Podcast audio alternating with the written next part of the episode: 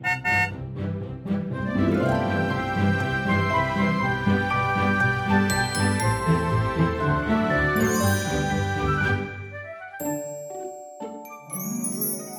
迎一起跟着 JK 过一年，陪你找到真心想做的事。我是 Kevin，我是 Jerome。欢迎大家终于来到第四季这个突变的等分。所以我们今天会谈的内容呢，就是关于如何从经历过上一个季度之后，得到成长跟蜕变的可能性了。嗯，所以第四个等份啊，突变的等份，我们把它定位就是成长与蜕变。嗯，其实这个成长跟蜕变的这个部分呢、啊，我们说关于这个第四等份这个部分，我们今天会说的是什么样的内容呢？今天我们一开始我们还是会从一个易遥的观点嘛，就是一个比较学术探讨或者是比较理论的角度，我们来聊一下说这个所谓第四等份里面的这个突变这两个字，它的意涵到底是什么？嗯，然后我们再来会来讲到说这个第四等份里面我们非常强调的一个根部中心，嗯，因为一共呢有六个闸门，它都是在集中在这个根部中心，以及唯一一条接通的通道十跟三十四这条通道的这个生产者的意涵，嗯，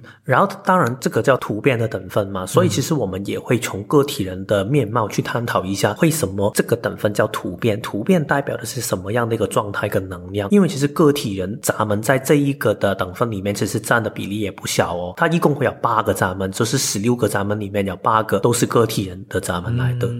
对。那在这个第四等份啊，我我们如果把一年分成四季的话，那其实我们这个第四等份突变的等份呢，就是在所谓冬季了。嗯，就是我们经过了前三季春夏秋，我们终于来到了第四等份这个冬天。冬季其实会给我们的感觉就是一个秋收冬藏嘛。嗯，那冬天的话，像很多动物是它甚至还有冬眠，所以突变的这个意涵啊。它不是真的好像就是哦，我就是要变动，或者是我就是要改变，或者是我就是要突然怎么样，而是它其实有蛮大的一个意涵，其实是在休息。嗯，那这个休息就是有点像是一个休养生息，你要在这个休养生息的过程里面去回顾这一年前三季你发生了些什么事，然后你了解了哪些自己新的面向之后，再去。准备等待下一个动力来临的时候，你可以进入到下一个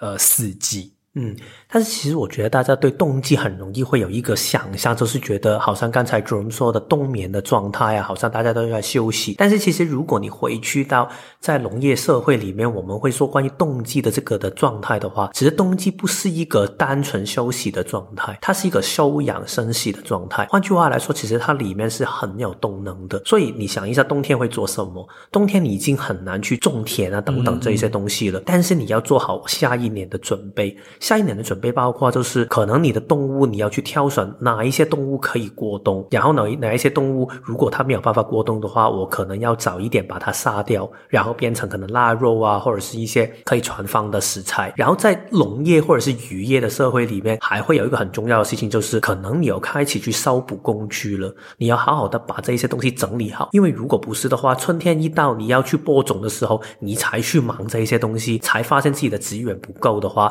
那这个。事情就会很危险的，所以我觉得冬天其实是很有活力的一个季度。如果你看到人类图的轮轴的区分啊，我们之前也有说过，就是四个等分，它只是在阴阳的两个组合下面是会有不同的。春天跟秋天，它是阴阳各一的一个组合，所以换句话来说，阴中有阳，阳中有阴，也代表是其实它是一个很动荡的能量，它是一个。有一种混合，就是一种转变的过程，一种过渡期。夏天呢，它是传阴的，所以两个阴加起来代表是它是一个很形体化的一个状态。但是你看一下，冬天它是传阳的，传阳的话在。阴阳的概念来说，阴跟阳其实是代表什么？阴比较像接受的一方，然后它是一个实体化的一方；阳是能量的一方，是给出去的一方，推动者的一方。所以冬天它是传阳的，代表其实它有很多的这些能量跟想法，它准备要产出，但是它可能没有一个很实际的行动，因为到春天的时候，它才慢慢会酝酿出来。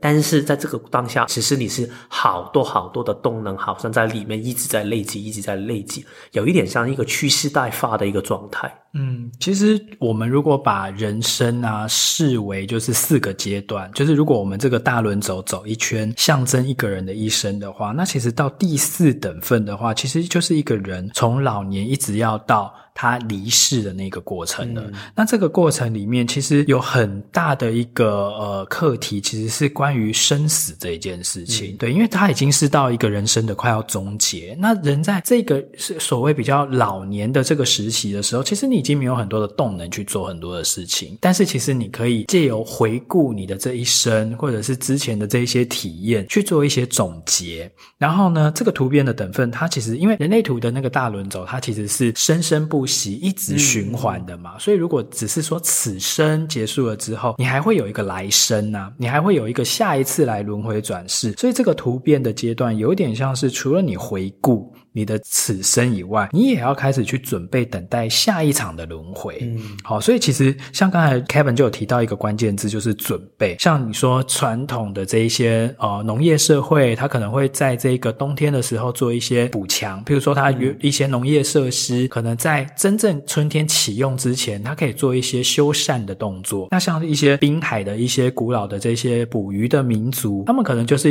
利用这个冬天没有办法出海的时候，哎，可以去修补。一下渔网，好，或者是去补强，说，哎，我们哪些工具有了一些耗损，我们趁现在来做一个准备的动作。嗯、所以，其实突变的这个等份啊，它就是有一种在休息中，但是蓄势待发，嗯嗯嗯、有一种韬光养晦的那种感觉，或休养生息的感觉。所以，这个就是我们在这三个月，我们主要要 focus 在的是回顾自己这一年了的成长，比如说你的那些热情、你的那些梦想，你要落实跟显化的那一些计划，哎。目前的进度怎么样？然后再准备下一场呃圆梦之旅。嗯，其实刚才 Jerome 说的那个老年人的那个举例，我觉得真的很好，因为其实很多社会上面的人不是会觉得，对啊，我退休啊，就是。有一点是等时间过，然后好好的去所谓的享受退休生活。其实我觉得重点是老年人可能体力真的没有最足够，但是在这个当下，通常是你自慰最多的时间。如果你用的对时间的话，其实你里面可以有很多东西可以自己的成长，跟你分享给其他人。一方面，如果你相信轮回的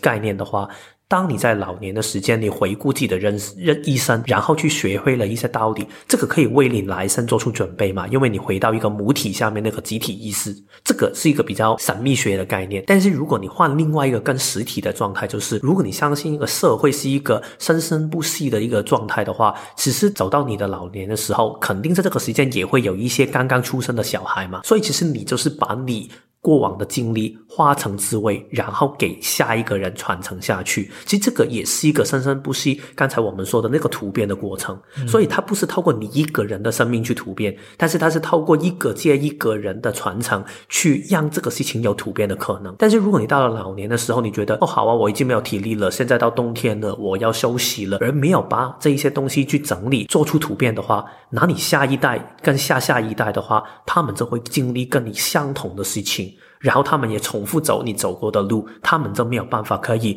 把他们的学习过程浓缩，然后去更快的去学会下一步更进一步的事情了。所以我记得之前有说过，就是我们现在一个人啊，一年里面看的书本的智慧的数量，可能比起古代的人一辈子要看的多很多很多倍。所以其实为什么人类在现在这个世界上面可以不停的去进步的这么快，或者是科技可以进步的这么快，就是因为我们可以透。透过把过往每一个人的这一些的智慧累积起来，然后变成是我们的起步点。所以这个突变的等份啊，就如果你是一个出生在突变等份的人，比如说只要你的十二星座，你的太阳星座是在，你是出生在天蝎座的下半段，然后是所有的射手座、所有的摩羯座跟水瓶座的上半段。的人的话，你绝对你出生的这个时间点就是突变的等分，所以你的轮回交叉一定是会落在突变的等分里面。嗯、但突变的等分并不是说哦，你这个人本身就是要来突变的，嗯、可能是说某一些因缘巧合会让你成为整个社会。里面的那个突变的因子，嗯，对，你可能是透过做你自己，或者是就是很水到渠成的去给出一些什么很有呃激励性，或者是很有启发性的一些 idea，然后就会造成整个社会的一个进化或蜕变。嗯、对，这这个是比较是蜕变这个等份它的主要的意涵。好，那在这个呃图变的等份里面呢，我们要特别讲一个闸门，叫四十一号闸门。这个闸门很特别，因为如果从第一季就开始听我们节目的听众朋友，一定会知道说，其实人类图的新年是如何去定义的，就是以每一年太阳在大轮轴上走走走走走，绕了一圈之后，它又回到四十一号闸门。这个时候就是代表说一个新的轮回或者是一个新的循环的开始。所以说呢，这个第四等份的结尾呢，也是差。差不多是在这个四十一号闸门，当然四十一号闸门后面还有另外一个十九号闸门啦，但是其实就已经是差不多就是那几天，所以我们刚才已经有查出来说，二零二三年太阳走到四十一号闸门的时候是一月二十二号，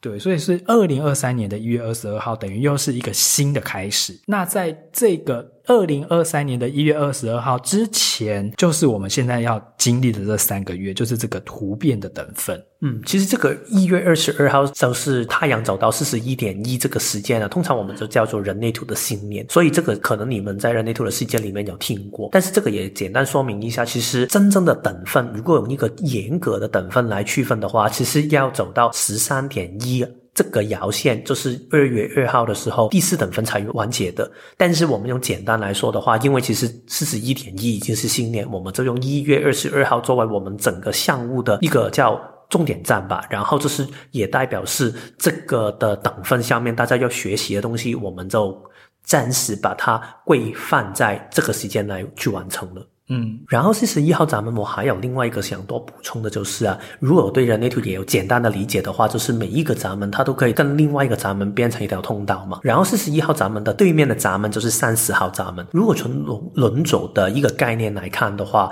其实我觉得有一个意象挺有趣的。四十一号闸门它代表的是一种梦想的。一种动能，就是你觉得哦，我有一个梦想了，然后我想开始一些新的什么东西。但是他真的要走到三十号闸门的话，他还要多走四个闸门左右，就是大概一个月的时间，你的梦想才可以获得点燃。所以其实如果用这个的理论来说的话，其实梦想的东西很多时候你真的要等待一个情绪去慢慢酝酿，等它时间到了，它才会有那个启动点的。所以我觉得这个其实有一点的，也代表着我们说的这个动机的部分。可能在这个休养生息的过程里面，你应该会有一些想法开始慢慢萌芽，从你的回顾的过程里面，但是不用急，慢慢等到一个对的火花，它就可以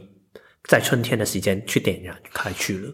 对，因为突变的等份啊，它既然叫做突变，就是说它一定是突然之间发生的一个动能，嗯、所以它不是你用头脑可以去去操纵，或者是可以先去预期说，哎，我的突变什么时候会来？这个到我们今天后面讲到个体人的能量的部分的时候，我们会再去带到。因为其实突变的等份，除了我们刚才讲那个四十一号闸门以外，还有就是接下来我们要讲的六十号闸门。嗯，那这个六十号闸门，它其实是跟这个四十一号一样，都是位在根中心，那第四等份呢，跟这个根中心的关联是非常的密切的，因为一共有这个等份里面一共有六个闸门，它都是高度集中在根部中心的，嗯、它等于是说坐落最多的一个中心就是在根中心，所以根中心的能量其实是对这个突变的来源其实是很重要的，但是因为根中心的这六个闸门其实都是休眠的状态，嗯、所以这就是为什么像刚才 Kevin 有讲到说要等到接通了对面的那个三十号。闸门有真的接通有能量的时候，诶，这个休眠的闸门它就会启动。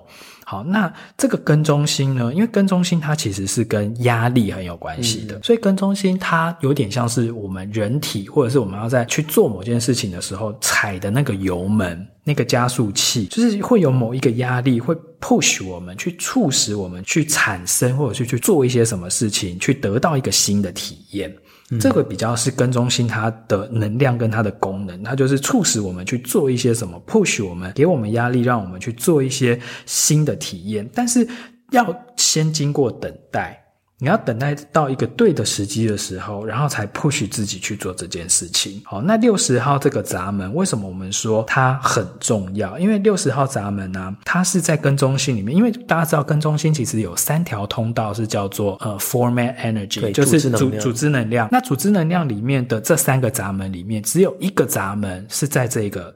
突变的等分就是这个六十号闸门。那六十号闸门它的这个 format 的这个 energy，它的这个组织性的能量呢，跟另外两条不同。这一条的组织能量是非常个体人的能量，嗯嗯、所有的个体人的能量都是从这个根源来的。那这个六十号闸门，因为 Kevin 有，嗯、所以我就交给 Kevin 来解说一下。其实我觉得，先说我自己的解说之前呢，我觉得他为什么我们会跳这个闸门特别来说，因为你们听之前的几季，我们也不会这么的聚焦在一个闸门来说。但是我觉得这个六十号闸门它有一个特别的用意，就是我们刚才说的嘛，根部的动能在这个等分很重要，个体人的。状态也很重要，但是个体人跟根部合在一起的时候，其中一个最代表性就是六十。然后我补充一下，刚才 Jerome 说的压力，这个是什么样的一个样子？只是，在人类图里面，这一股的根部中心的压力有一点是我非做不可，或者是我非完成不可。所以，如果你有这一股的压力出现的话，代表如果这个压力一天不消失的话，你一直就会盯在这个事情上，然后没有办法离开。如果回到六十号闸门，它代表是什么？就是。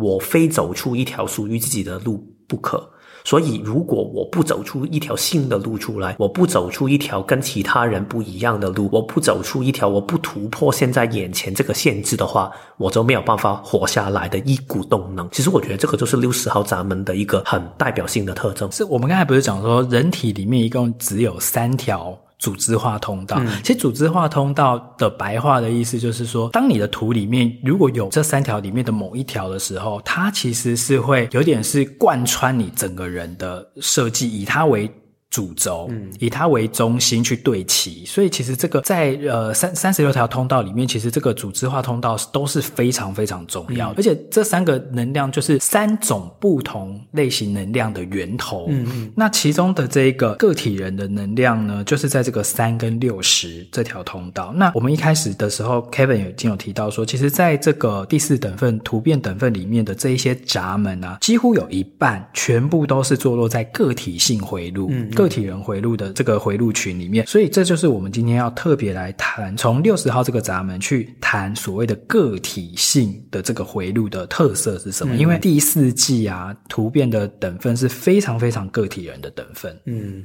所以个体性的那一种状态，就是刚才说的那个，我非走出自己的一条路不可。因为我觉得在人的过程里面，你一定会看到有很多限制，那种限制就是说我好像走不过去了。你可以想象冬天一个。最大的意象不是有一个老话吗？就是很多人会说，就是老人家有时候没有办法可以过到那个春节的那种，嗯、是有这样的一句话，就是过不了这个年关啊。对对对，年关难过。对，嗯、所以其实年关难过，类似这样的一句话，其实就代表着大家都会。觉得冬天我真的可以过吗？但是其实你只要走过去的时候，你只要找到你自己的路的时候，你又可以开启一个新的循环了。嗯，所以我觉得其实六十号闸门它代表着是这样的一种，我只想自己可以一直穿越过去，重新一个新的循环的一种的状态的动能。六十号这个闸门啊，它这个闸门的意思其实是说一种限制。嗯，一个 limitation，所以有这个闸门的能量在的时候啊，人其实就是会自我被某一种有形或无形的框架会框限住，好像束缚住、绑住手脚。可是那个捆绑是为了要去激起你那个想要挣脱的那个动能，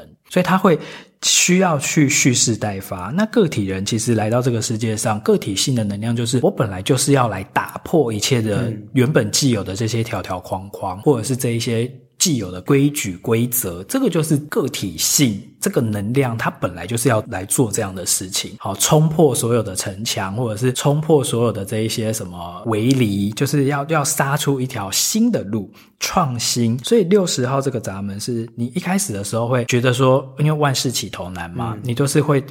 嗯，没有办法踏出那个舒适圈，你还是很容易自我囚禁在某一个状况中。可是突然之间，你会有一种突如其来的能量，从内而外去带领你说：“好，我就是要突破了，我就是什么东西都不管了，嗯、然后我就是不顾一切往前冲了。”好，那个就是所谓的个体性的一个能量，它就是要冲破这一些框架，冲破这一些限制。我自己回想，我自己因为我自己有三六四这条通道嘛，所以它那个能量是挺明显的。所以在我的眼里面，我觉得这一种的根部中心、个体性的根部中心，它带有的能量是一种，你越感觉到不行了，我没有出路的时候，你到了一个困境的时候呢，而你自然你的动能就可以出现了。嗯、我记得我之前也有分享过一个经历，就是我。从学会人类图之后，我第一次裸辞嘛，然后当时裸辞之后，我是没有任何的工作。那我要我老婆也没有任何的工作，所以我们两个就是一直在所谓的等待跟观察，我们下一步要怎么去做。但是到了几个月之后，我发现钱真的没有的时候，我觉得真的再过一个月的时候，我真的不行的时候，我的那个动能就突然出现了，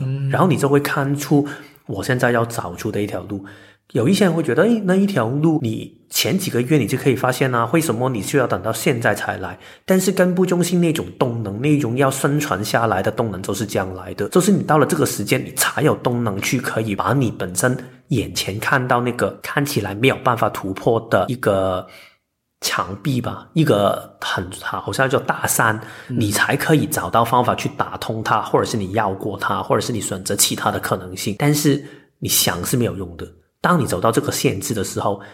你面对这个限制，你接受这个限制，然后你的动能就会慢慢产生了。那是不是有一种像是那种置之死地而后生的那种感觉？嗯、对，破釜沉舟，破釜沉舟，或者是就是已经被逼到墙角的时候，你只好尽全力反扑。对，所以这一种的设计，我常常会觉得就是很多时候说的典型那一种遇强则强。但是如果你现在你的对手就是弱弱的，或者是不投入的话，你自己也没有那个斗心。嗯，所以我觉得这个就是限制，它会激发你的。我虽然觉得。学会人类图之后，我慢慢觉得可以学习到哪会一个平衡啊，不要一定有压力你才可以做事情。但是坦白说，这个我也会接受，就是真的在压力底下，我的表现会特别明显的。就是像刚才我们讲到的说，Kevin 分享到的说，就是置之死地而后生，逼到绝境的时候，然后就突然之间生出一股力量，这个是跟中心的这个六十号闸门的这种能量状态。那另外还有一个重点就是说，个体性的能量啊，嗯、它其实是一个你无法操纵。的，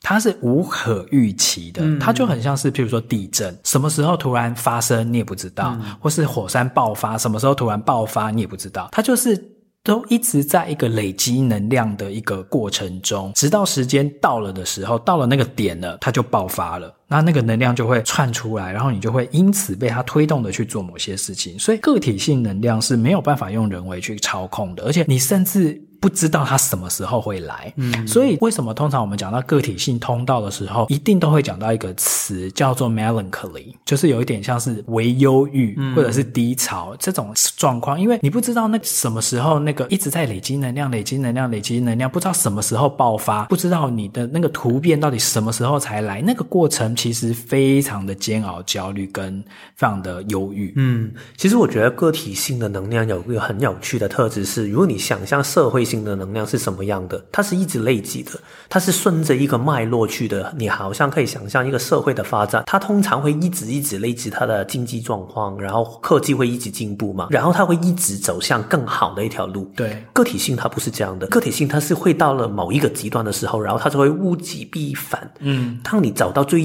的时候，你的突变的可能就来了，所以它会突然非常猛烈的反弹。嗯，但是。什么时候才到反弹的点？不知道，就跟我们买股票一样，永远不知道底在哪里。对，但是你到了一个底，一定会反弹。对，这个是个体人的一个生命的哲学。对，就是经过这个波浪理论。因为其实我我是蛮喜欢听 Kevin 讲这个个体性，因为我自己是在我的图里面完全没有一条个体性通道的人。我全部都是只有家族性跟那个社会性，所以其实，在第二等份的时候，我就比较多可以分享，因为那个就比较是这两个通道的性格。可是来到这个第四等份突变的时候，我就比较抓不到那种个体性的那种能量。但是个体性的能量，它本来就是让你抓不到。就是他什么时候来，什么时候走，都不是你可以操控的，自己也操控不了。对，其实也操控不了。我有时候就算好像 Noel 他也是有个体性的通道嘛，嗯、但是我们之前有说过，它是每一种回路它都有一条，它是很平均分散的。对对对，但我们是比较高度集中在某一边，某一边。对。然后我记得我有时候就会觉得，哎，为什么你好像做了一阵子很顺畅的工作，然后突然你就好像进入一个黑暗隧道，就会觉得好像很。不行，我之前也一直很觉得这个事情很纳闷，就是为什么会这样？但是我后面发现，我也是不喜欢那种黑暗隧道的感觉。但是如果我硬要把这一种黑暗感，或者是这一种就是会忧郁感拿走的话，其实你会更忧郁、更黑暗，因为你觉得好像你有一种很大的无力感。所以我现在学会的就是明白到，黑暗的隧道是为了让我可以走到 隧道后面的更美丽的风景。所以我现在的感觉就是，对啊，所以现在这个时间是停一下，忧郁一下，但是可能我可以在这个时间下面就好好的去照顾好自己，然后好好的去休息、停顿，去感受一下，去等待一下。后面会有什么样的东西可以发生？所以我觉得这个就是所谓的突变。突变好像刚才说，冬天的意涵不是代表什么都不做，而是你不要太火热，你可以慢慢停一下，慢一下，然后在这个。酝酿的过程里面，可能你平常可以用八十帕的电，现在你只用五十帕的电，把电留下来，准备到下一年有一个东西的时候，你就可以用尽全力的去跑了。其实有一点是这样的一个状态。我记得我以前看过一本书，我觉得那个概念很像个体人的忧郁，它的书名叫《忧郁的演化》。他说的就是人为什么会有一种忧郁的情感，就是因为他需要慢下来。透过慢下来的时候，你的五感会敏锐，然后你就会观察周围的事情。这个事情，这个时间是让你不要乱冲。但你在观察的时间，你就会看到新的可能性，然后你就可以做出新的选择。所以，我觉得这个就是对我来说，个体人跟忧郁的情感下面一个，在过去这几年里面，我学到了一个很重要的课题了。嗯，因为大部分的个体人，如果他不知道他自己的能量就是长这样的话，他容易会再跌入那个黑暗期，或者是就是有点像是地震跟地震之间那个能量。累积的那个过程，嗯，他其实就会觉得说，我为什么好像做什么事情都提不起劲？我怎么都没有一个动能想要做什么事情？就是因为突变的那个 moment 还没有到，嗯，一到的时候，你马上就像那个触底的那个股市，马上就跌升反弹，而且一次就可以强弹很多。嗯，我觉得如果你也刚好走在这这样的一个个体性的忧郁的状态的话，我自己个人的做法，当然不见得每一个人都是用这样的方法，但是我自己会喜欢运动，或者是出去走走，因为在人类图里面简。简单说一下所谓的我是一个左箭头的身体，所以这个部分就是我很喜欢好动，但是我觉得个体人本身运动或者是动一下身体都是可以比较好的，可以抒发这种压力的。所以我觉得，如果你在这个忧郁的情况下，与其你去强迫自己变得更有生产力的话，我觉得更好的状态就是让自己这些忧郁感这一种的里面的那一种压力可以得到宣泄。我觉得这个是。更有效的方法，然后让自己的身体可以更快回到一个你觉得舒服的平衡。嗯，那接下来我们讲完这个根部中心之后，我们来讲这一个。季度里面唯一一条接通的通道，十跟三十四这一条通道，诶，它也是在个体人回路，对对对对对，所以你就知道说个体性的能量在这三个月里面有多么多么的 dominant，多么多么的强势的一个存在。好，那我们来讲十跟三十四这一条通道，这条通道其实是叫做探索的通道，但是这个探索的意思哦。你看，它虽然是在图变的等分，图变我们刚才讲了，其实是一个有点像是冬天你要休息，你要回顾，诶，可是它同时它又要探索，所以其实真正的这个休息，不是说叫你停下来什么事情都不做，而是在这个休息当中，你还是要保持你对这个世界，不管是外在的探索或你内在的探索。嗯，其实这个探索，当然它就是一个简单的字眼去代表它嘛。但是如果你回到整个的闸门跟能量中心的意涵，它是代表什么？是十号闸门，我们有一个说法就是叫爱自己，就是专注自我的行为，嗯、无论我的样子是什么样，我都尊重接受它。三十四号闸门就是用最大的力量去做出任何的事情。所以两个加起来的话，你可以想象。这一条通道代表的事情，就是用最纯粹的力量去找出或者是活出我是谁，去呈现出自己想要成为的样子，然后这个过程里面，我们就带出几个很大的元素了。如果你要用最纯粹的力量去找出、活出我是谁，去呈现出这样的一个样子的话，代表第一个，你首先要搞清楚自己是谁；另外一个，也是去准备好自己的力量，让当你知道自己想呈现是谁的时候，你能够可以把这个能量可以用出来。还有一个问题就是，知道下一步要往哪里去走，或者是另外一句话来说，就是你下一步想成为谁。这个部分其实有一点回到我们第一季里面说到，就是我们第一季常常会提到，就是你如何设定自己的梦想跟愿景，就是什么事情让你心情好，你这一年想成为一个什么样的自己嘛，很居中心聚焦的一个部分。所以其实为什么第一等分可以做到这样的一个前进的一个一个步调，就是因为第四等分的时候，你透过很多的回顾去探索，去找出我是谁。我下一步想成为谁，跟准备好自己的力量，这三个部分都是非常重要的。然后这个透过回顾，你才可以透过回顾之后知道，哦，上一年我体验过这个东西了，然后我好像对自我的认识有一个新的看法了。对，因为十跟三十四这条通道，它虽然是探索，可是它不只是对于外在世界，就是你没有体验过的东西，你去探索它，嗯、它其实还包含的是对你内心世界的一个探索。嗯、你是谁？你有更认识你自己吗？你有经过这一年的前面这三季，有知道说，哎，其实你更想要往哪个方向走，或者是你更有找到自己真心喜欢做的事情吗？然后有了真心喜欢的事情之后，这个三十四号闸门它在建股嘛，建股它就会给你一个很大的一个动能。去支持着你去做你想做的自己，嗯、所以十跟三十四这条通道也是让我们在第四等份的这一个季度啊，这三个月里面，你要开始去做一些内在的探索。嗯，你要去想一想说，哎，经过前面的这九个月，二零二二年的这前三季，我有没有在内在更认识了一些自己某些面相？经过了我们这三季的这些主题，慢慢的去陪伴你去更了解自己是谁，以及我想要成为一个怎样的自己，然后我有一个怎样的天赋跟能力，慢慢慢慢的去找到说，你有没有开发了一些你原本不了解的自己，或你原本以为你不会有兴趣，结果你其实是很有兴趣的事。其实我自己觉得，人类图的旅程，或者是我们常常说的去制约的旅程，某程度上都是这样的一个过程。虽然我们刚才举例的时候是说老年人就是一个好像四个等分的这个状态嘛，其实你可以把这一个四个等分一个循环放在任何的事情下面，一个婚姻，或者是一个感情的关系，或者是一个友情，或者是一个工作，嗯、其实都有这样的一个周期。对。然后好像我们的这个人生走到某一个阶段，然后你要开启一个新的人生的阶段，其实也是这样的一个转折的时间。所以回想到我们学会人类图的时候，其实也有一点这样，就是我透过人类图这个工具，去重新去认识自己的不同的面貌，去了解自己。然后这个部分就是好像刚才 Jerome 说的，你去重新认识自己。透过你重新认识自己，哦，原来我自己是要这样的一个面貌，是我以前忽略掉的。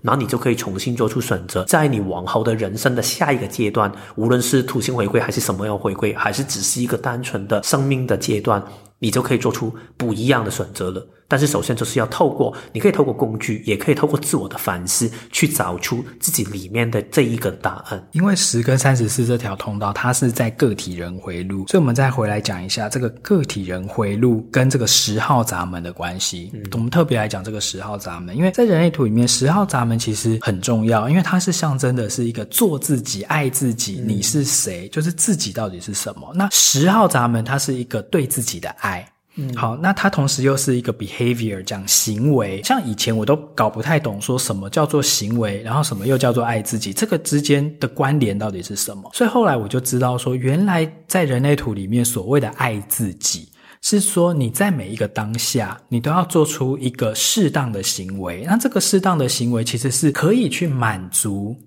你自己的需求，嗯、如果今天别人没办法满足你的需求的时候，你要捍卫你自己的需求。嗯、这个捍卫，或者是这个你满足自己的，这个就是一个爱自己的表现。好，比如说，当然讲的很浅，就是譬如说，现在这个当下，假设我需要休息，这个是能够满足我自己的需求的啊、那我可能就要拒绝掉别人的邀约。这段时间我就是好好的休息。那这个就是我展现了一个爱自己的行为，嗯、对自己好的行为，自己此刻到底需要什么？的那个行为，那你就是去做它，那个就是一个行为跟爱自己之间的这个连接。嗯，其实这条通道你听起来啊，因为它本身就是代表着一个生产者的一个动能。因为如果你荐骨十跟三十四是居中心跟建骨连在一起嘛，所以其实你可以听到里面那个东西也是等同于生产者这种动能的一个特质，就是你如何的好好做自己身体真的有回应的事情，这个就是生产者。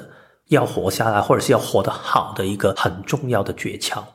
很多世界上面的人跟你说，你应该怎么去做啊？怎么做才是成功的？但是我不管，我就是知道什么样的事情是对我来说是适当的，然后我这种我用尽我可以给的传力去把它呈现出来了。嗯，因为个体人是没有在管别人怎么想的啦，嗯、个体人在管的就是我有没有活出我的独特，我有没有按照我要的方式去过我的生活。他要去过一个让我自己开心、让我自己心情好、快乐的一个生活，我必须要先满足好我自己的需求。有其他的精力跟时间的时候，我才能够再去满足其他人。嗯，但是一定是要先满足我自己这个个体。所以生产者也是一样哦。生产者其实跟个体性能量之间的那个雷同点，就是在于说，生产者或者是这个个体人，其实都是你要来到这个世界上从无到有的去生产或打造一个什么东西出来。嗯个体性更是一样，就是因为个体人嘛，他不想要跟既有的这些传统啊，或者是既有的这一些东西一模一样，他想要走出一条自己不同的路。嗯，所以十跟三十四号这一条通道，我们。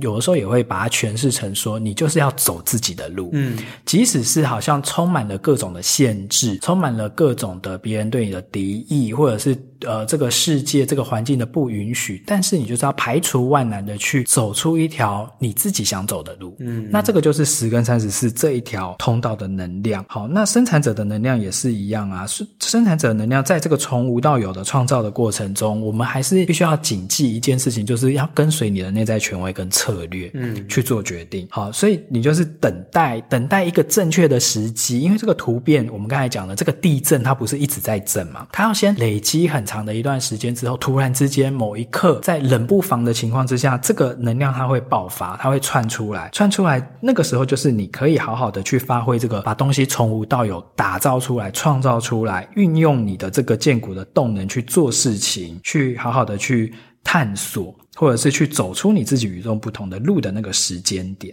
嗯，其实这个等待时间很重要，是因为如果你不好好等待时间，有什么样的动能一点点累积一点点，你就把它用掉的话，其实你根本没有办法可以撑过这个冬天，因为你可能就会到了春天的时候，你真的要播种的时候，你已经浪费了很多不需要的精力了。嗯，但是另外一个面向就是，如果当那个时机那个突破点出现了，好像刚才说嘛，那个股票它现在回弹了，然后你可以买了，嗯，但是到时候明明你的身体就有动能，你应该可以冲出去，整个宇宙都配合你的时候，你开始怀疑了，你开始让你的空白的能量中心去操控着你，嗯、然后开始你的可能头部中心、你的心智中心里面的那一些想法上面的东西，不停去提醒你，嗯、你的 G 中心空白、你的空白心脏中心等等这些东西都一直在操控着你的时候，嗯、明明有动能，但是你不允许它往前走的时候，嗯、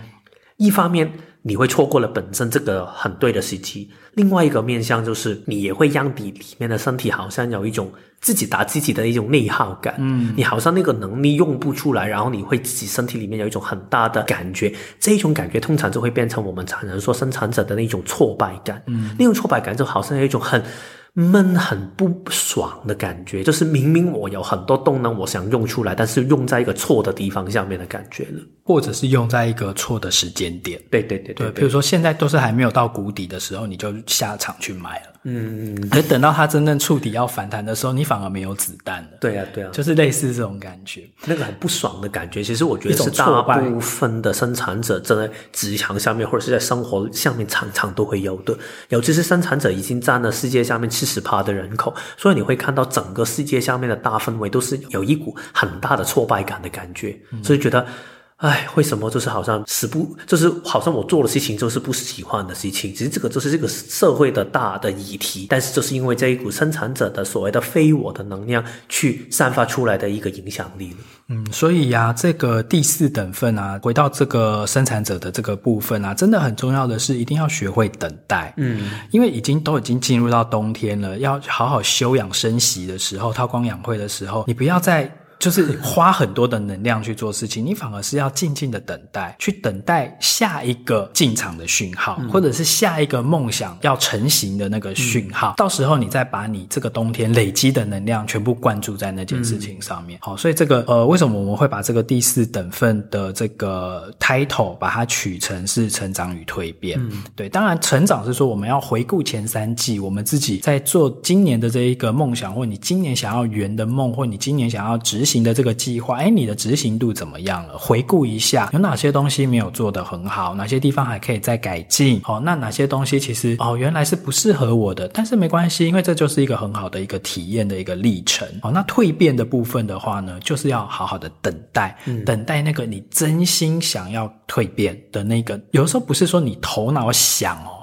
而是你真的，你身体的整体的动能，它要支持着你去做这件事，而不是你的头脑，因为头脑是没有力量的，头脑是没有动能的，动能是来自于你的剑骨，来自于你的根中心。嗯，其实到了这个部分呢，我还想补充多一点，就是关于个体人在这个等分里面的另外一个面貌，就是个体人除了刚才我们说的要走出自己的路啊，然后突破一些新的做法等等这一个部分里面，它还有一个很大的特质，就是当这个个体人可以做回自己的时候，他会有一种影响力，会启发了其他人一起跟随的。所以其实我觉得这个也是第四等分，为什么 Jerome 刚才也有说到，突变的等分是靠一个人，他好像突然做出了一些。与众不同的行为吧，嗯，然后就会影响到这个世界会变化了。对，所以其实个体性的部分就是这样而来的。所以他会做的事情就是，当你单纯做自己，世界就可以得到改变，然后就会引发到其他的东西的不同。所以我们刚才不是有说到吗？如果你现在真的是我用回老年人这个举例来说，当你到了一个时间，然后你做出你的成长跟蜕变，虽然可能你已经没有力气可以再做你下一步要做的事情了。虽然我觉得现在的科技啊，到了七十到八十所以，你还是可以创造很多东西，但是至少你在你的成长跟蜕变的过程里面，你的分享、你的经历可以滋养到后面的人，可以得到成长跟蜕变。然后这个就是一个个体人，你活出自己的时候，可以为世界、为他人带来的一个可能性跟一个获得了。嗯，这就是我们今天这个第四等份开头的第一集的全部内容。那最后我们还是会有一个本集的一个小练习。那这个小练习其实是从十跟三十四这一条探索的通道引申出来的，就是你去想想看。检视你今年的这前九个月、前十个月，你对自己有哪些新的了解？嗯，你探索到自己的哪些新的面向？这个其实就是呃，也没有一个正确答案，但是就是以你今年原本设定的那个梦想，或者是你想要完成的那件事情，你去看，你觉得你透过这件事情去做的过程中，你更了解了自己哪些，开发了哪些新的面向？嗯，好，那我们这一集的内容应该就差不多了。好，那我们就下一期再见了，拜拜，拜拜。